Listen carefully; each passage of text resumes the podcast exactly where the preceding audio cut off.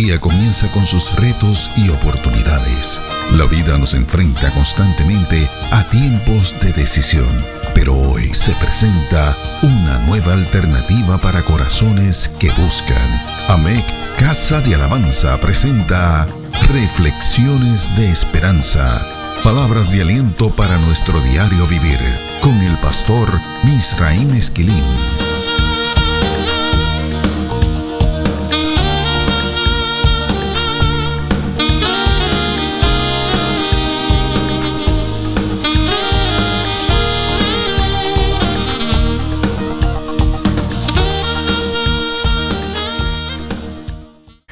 Recibe bendiciones del Señor. Escuchemos lo que dicen los versos 9 y 10 del capítulo 1 de la carta a los Efesios, esta vez desde la nueva traducción viviente. Ahora Dios nos ha dado a conocer su misteriosa voluntad respecto a Cristo, la cual es llevar a cabo su propio buen plan. Y el plan es el siguiente. A su debido tiempo, Dios reunirá todas las cosas y las pondrá bajo la autoridad de Cristo, todas las cosas que están en el cielo y también las que están en la tierra. Estos versos constituyen una de las mejores declaraciones bíblicas para lidiar con los tiempos difíciles que nos trae la vida. En estos versos el apóstol Pablo nos enseña que Dios ha revelado el misterio de su voluntad respecto a Cristo. Esa revelación afirma que Dios ha señalado el tiempo en el que Él reunirá todas las cosas de los cielos y la tierra para ponerlos bajo la autoridad de Cristo nuestro Señor. La satisfacción o el beneplácito de Dios. San Pablo utiliza el concepto de eudoquía. El beneplácito de Dios es que su voluntad, su determinación, su propósito es ese. Pablo dice que esto ocurrirá como parte de la dispensación o el cumplimiento del tiempo de Dios, del kairos de Dios, la dispensación del cumplimiento de los tiempos, como dice Reina Valera del 60. El concepto kairos significa literalmente el momento crucial o decisivo. O sea, que en el kairos de Dios todas las cosas estarán sometidas a la autoridad de Cristo. Todo esto puede ser resumido de la siguiente manera. No existe pandemia, amenaza militar o económica que pueda dominar el mundo porque el Padre ha puesto toda esa autoridad sobre Cristo, el Hijo de Dios. Es Cristo quien tiene asignada la última palabra. Es allí que se cumplirá lo dicho por el salmista en el Salmo 2, los versos del 7 al 9. Yo publicaré el decreto. Jehová me ha dicho, mi hijo eres tú, yo te engendré hoy. Pídeme y te daré por herencia las naciones, y como posesión tuya los confines de la tierra. Los quebrantarás con vara de hierro, como vasija de alfarero los desmenuzarás. Sabemos que el apóstol Pablo es sin duda alguna uno de los escritores más estudiados de todos los tiempos, por no decir el más estudiado, ya que Cristo no dejó nada escrito por su puño y letra. En los escritos paulinos encontramos una cantidad increíble de conceptos extraordinarios que a su vez son utilizados por este apóstol con una maestría que solo puede ser explicada por la intervención del Espíritu Santo. Esto es en el proceso de la inspiración de las escrituras. Uno de estos conceptos es el concepto misterio. En griego eso se dice mysterion. Concepto que el apóstol Pablo también usa en Efesios capítulo 3 y verso 4, capítulo 6 y verso 19, en Romanos capítulo 16 y verso 25, y en la carta que él escribió a los colosenses en el capítulo 1, los versos 25 y 26. Uno de los aspectos más interesantes detrás de este concepto es que el apóstol no lo usa para describir una codificación secreta del Evangelio, ni cosa que se parezca. Pablo lo utiliza para describir una verdad que había estado oculta a través de todas las generaciones hasta que fue dada a conocer por Jesucristo. Esa verdad es poderosa. Dios había decidido darnos salvación, perdonar nuestros pecados, adoptarnos como sus hijos y regalarnos el poder del Espíritu Santo. Esa verdad también incluye que todo lo que existe en los cielos y en la tierra será sujetado a la autoridad de Cristo. Estas son noticias excelentes, particularmente cuando atravesamos por uno de los periodos de incertidumbre más grandes de la historia de la humanidad. Por ejemplo, incertidumbre política, Estados Unidos y los países industrializados están atravesando por unos periodos de transición sociopolítica nunca antes vistos. incertidumbre sociocultural. El reto a las instituciones y a la lectura e interpretación de la historia amenazan al planeta con un nuevo avivamiento de la izquierda socialista. Incertidumbre climática. Sabemos que están ocurriendo cambios significativos en el planeta, pero creemos que no nos están diciendo toda la verdad ni lo que en realidad está ocurriendo. Incertidumbre en la salud. La pandemia ha demostrado la fragilidad de nuestros sistemas de salud y ha provocado más preguntas que respuestas. Los creyentes en Cristo confiamos en la palabra de Dios y creemos que esta promesa paulina, la que encontramos en esta carta, se va a cumplir en el plano escatológico, o sea, al final de los tiempos. Así también en el tiempo de cada uno de nosotros. Nuestro problema es otro. ¿Qué hacemos con la incertidumbre y con los tiempos de incertidumbre en los que vivimos? Este pasaje paulino nos brinda la oportunidad de encontrar respuestas a esta y a otras preguntas similares. ¿Qué hacemos en tiempos de incertidumbre? ¿Qué debemos hacer cuando tenemos miedo de lo que ocurre y de lo que puede ocurrir? ¿Qué debemos hacer cuando tenemos temor o dudamos de las decisiones que tomamos y de las que tendremos que tomar? Es importante subrayar que este pasaje no dice que no vamos a tener temor, pero es un antídoto contra el temor. Cristo tiene la autoridad y por lo tanto no seremos víctimas del temor. Recordamos lo que dice el salmista en el Salmo 31 y verso 15. En tu mano están mis tiempos. Líbrame de la mano de mis enemigos y de mis perseguidores. Estas expresiones afirman que nuestro pasado, nuestro presente y nuestro futuro están en las manos de Dios, en las manos desclavadas del caballero de la cruz. Es de aquí que emana la confianza de los creyentes. Sin embargo, hay que aceptar que el temor es algo real es algo tan real en nosotros que casi nunca lo mencionamos. Esto es, damos por sentado que está ahí. La Biblia trabaja con esta realidad. Algunos pasajes bíblicos son muy escuetos en el manejo de esto. Escuchemos, por ejemplo, las palabras de Job en el capítulo 3, los versos del 25 al 26, en el libro que lleva su nombre. Porque el temor que me espantaba me ha venido, y me ha acontecido lo que yo temía. No he tenido paz no me aseguré ni estuve reposado. No obstante, me vino turbación. Escuchemos las palabras del salmista en el Salmo 55, los versos del 5 al 7. Terror y temblor vinieron sobre mí y terror me ha cubierto. Y dije, ¿quién me diese alas como de paloma? Volaría yo y descansaría, ciertamente huiría lejos, moraría en el desierto. Charles Swindle ha dicho que los lentes del temor magnifican, amplían el tamaño de la incertidumbre. James Dobson ha compartido que nuestros pensamientos se nublan cuando permitimos que el temor comience a dictar nuestras acciones. Los ejemplos bíblicos sobre esto son incisivos. Adán se escondió, Génesis capítulo 3 y verso 10. El jornalero de la parábola de los talentos se escondió lo que Dios le había dado, Mateo 25 y verso 25. Los discípulos en la barca perdieron la capacidad de ver y de reconocer que era Cristo el que caminaba sobre las aguas en medio de la tormenta. Mateo capítulo 14 y verso 26. Al mismo tiempo, hay que comprender que la incertidumbre en todos los escenarios de la vida que experimentamos hoy no es otra cosa que el resultado del desvarío de nuestras sociedades. En el mes de junio del año 2015 compartimos unas reflexiones con la iglesia en las que advertimos que estas temporadas venían de camino. Lo hicimos al filo de la decisión del Tribunal Supremo de los Estados Unidos en la que se autorizó el matrimonio entre las parejas del mismo sexo.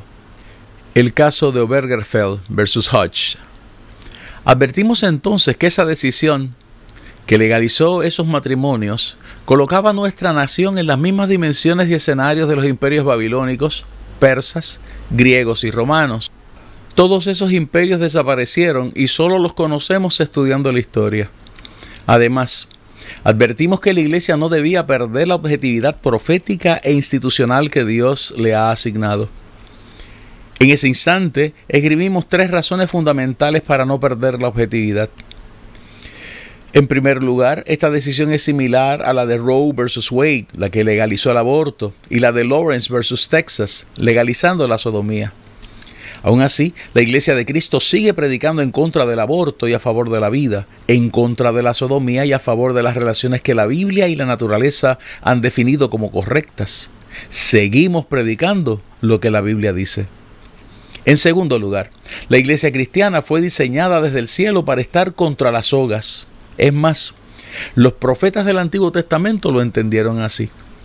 Le recordamos al público que nos escucha que ese día citamos las palabras que el profeta Isaías recibió de parte de Dios y que están escritas en el capítulo 6 del libro de su profecía, particularmente los versos del 9 al 13.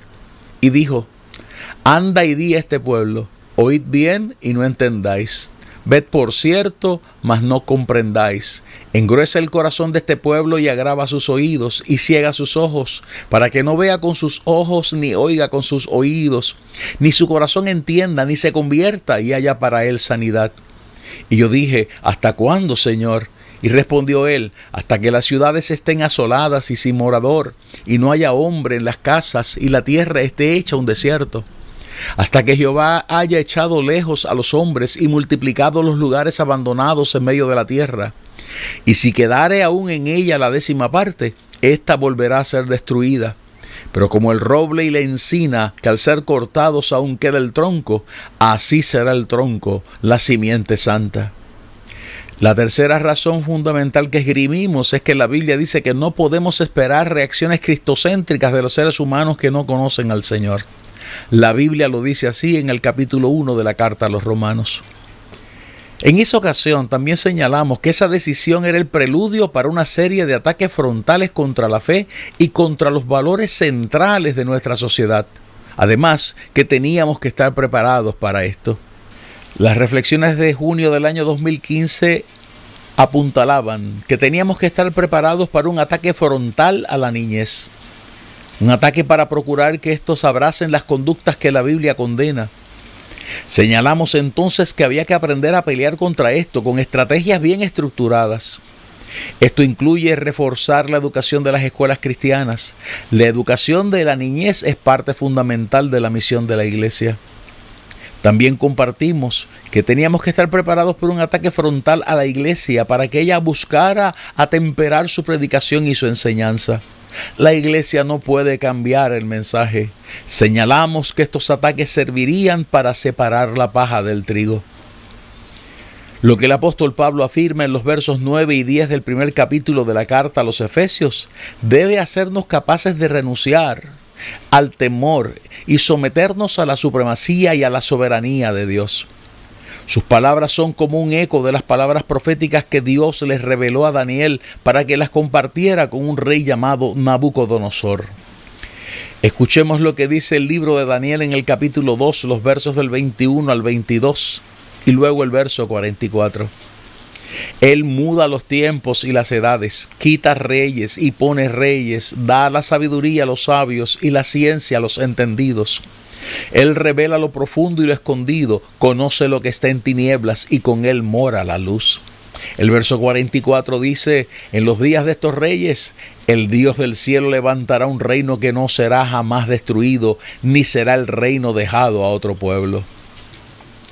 Nabucodonosor, el rey que escuchó esta profecía, pareció quedarse enfocado en la cabeza de oro de la estatua que él había visto en sus sueños y no le prestó atención al resto del mensaje del profeta Daniel.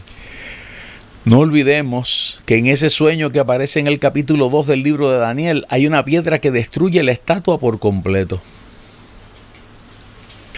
Hay que destacar que el nombre del monarca que recibe esta profecía es Nabucodonosor. Y ese nombre es uno muy revelador, porque significa que Nebo proteja la corona.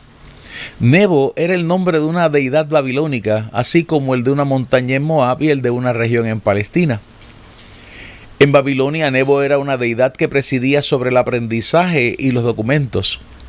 Este es un símil razonable de Hermes o de Mercurio, dioses de la mitología griega y de la mitología romana que velaban por el mensaje. O sea, que ese nombre significaba que el dios que preside sobre los documentos y los mensajes proteja la corona. Esto es, que protege el poder. Nabucodonosor terminó haciendo una estatua de oro y ordenó que la adoraran. Recordamos que subrayamos entonces el dato de que había que llegar ante ella al son de la música.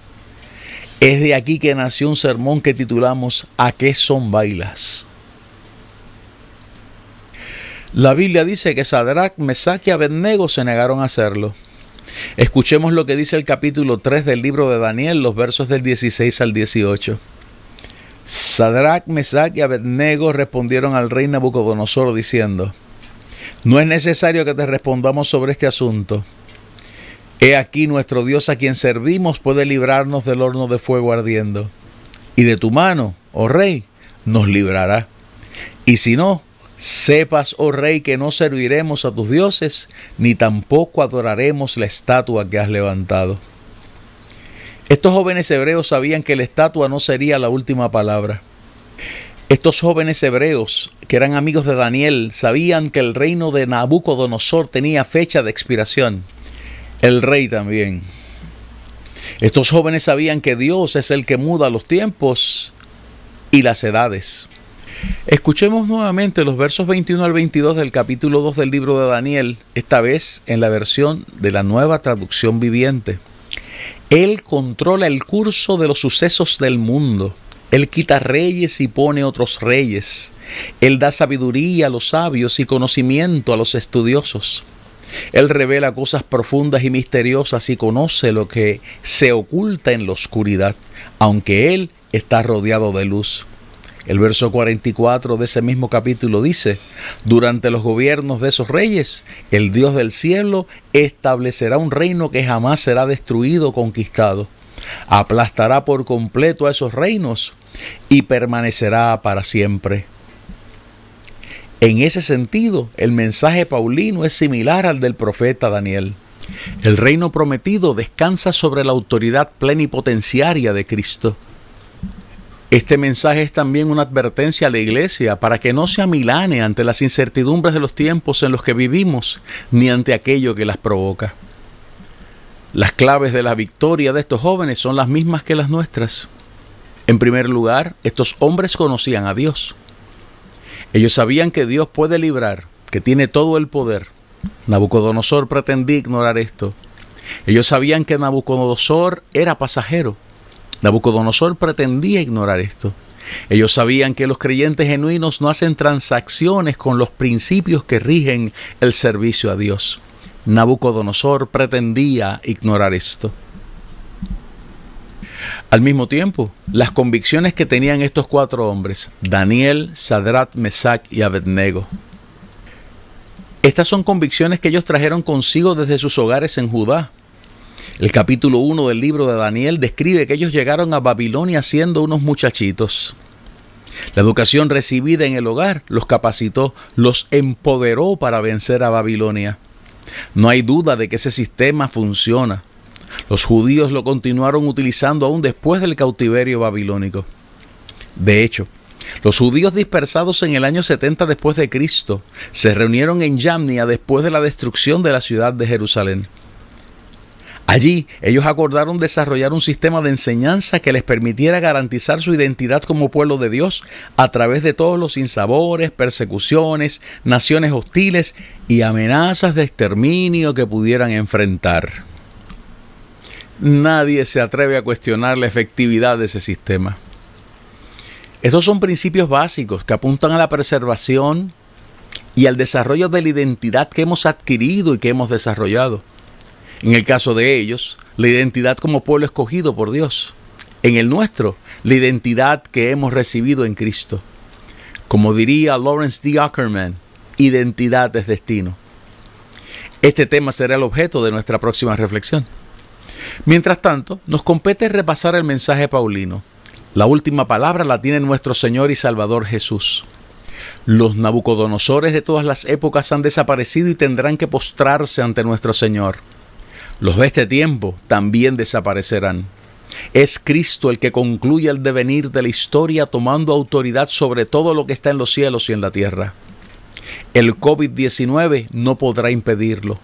Las crisis políticas, socioculturales, climáticas ni salubristas tampoco podrán lograrlo. Es Cristo el que aparece reinando con poder y gloria sobre todas las cosas. Es la palabra sagrada la que termina siendo reconocida como infalible al final de los tiempos.